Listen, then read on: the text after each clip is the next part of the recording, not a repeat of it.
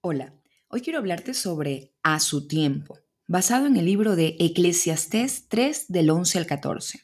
Todo lo hizo hermoso en su tiempo y ha puesto eternidad en el corazón de ellos, sin que alcance el hombre a entender la obra que ha hecho Dios desde el principio hasta el fin. Comencemos.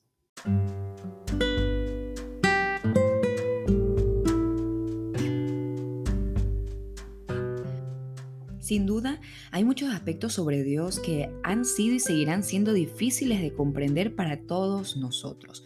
Aunque tratamos de confiar y vivir con fe, siempre hay cuestiones de la vida que nos inquietan el corazón y que no las llegamos a comprender del todo.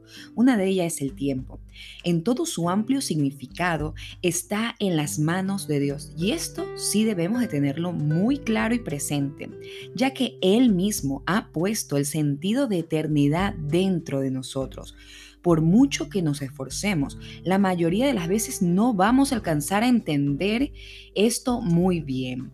Ante todas estas dudas existenciales, Salomón dijo algo y llegó a la conclusión de que lo mejor para el hombre era tener aceptación y fe ante las cosas de la vida y no desgastarse la mente, el alma, el corazón tratando de comprenderlas.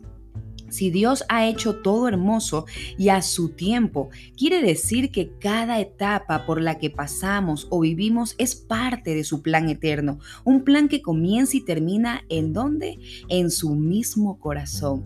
Nada de lo que digamos o pensemos cambiará el propósito de Dios. Mientras estemos en este mundo vendrán épocas de gozo y épocas de mucho sufrimiento. Debemos de aprender a vivir cada una de ellas en paz, tratando de hacer el bien siempre, trabajando responsablemente y cuando lleguemos el momento de alegrarnos, entonces la vamos a poder disfrutar y va a ser muy dulce ese tiempo.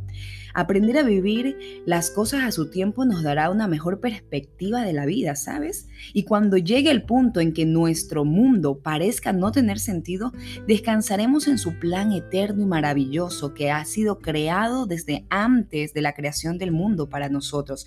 Sigue en marcha y nunca olvides que su plan está activo día a día y que cada cosa que pasa es según Así Él lo ha establecido. A nosotros nos toca vivir aferrados a la certeza de que Dios tiene el control de absolutamente todo.